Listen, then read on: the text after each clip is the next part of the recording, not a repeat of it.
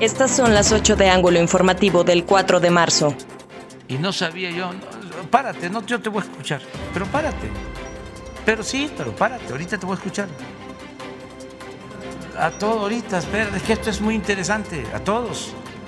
O sea, sí, sí, sí, sí, pero todos tienen derecho y hay tiempo para todo. Hay más tiempo que vida.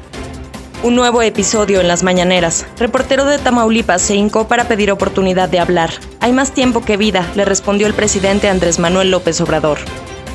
Cierran Congreso de Durango a público en general por rebrote de COVID a partir de este día. El trabajo legislativo se realizará desde casa. También el diputado Iván Gurrola dio positivo al virus anuncia la UGED la renuncia de Contralor General de la Universidad Jesús Espinosa luego de las observaciones presentadas por la Auditoría Superior de la Federación de la Cuenta Pública 2019.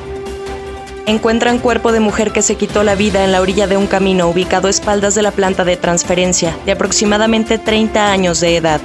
Libera juez de cargos de sabotaje y obstrucción de ex trabajadores de bienestar en Durango. Aseguraron que no fue gracias a la senadora Margarita Valdés. Presentarán denuncia contra el delegado Edgar Morales.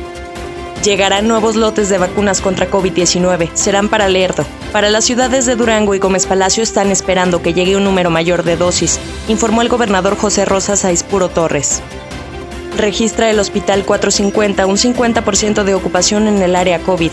La cifra ha bajado por una posible inmunidad de rebaño en la población, remarcó el director del Hospital Martín Delgado.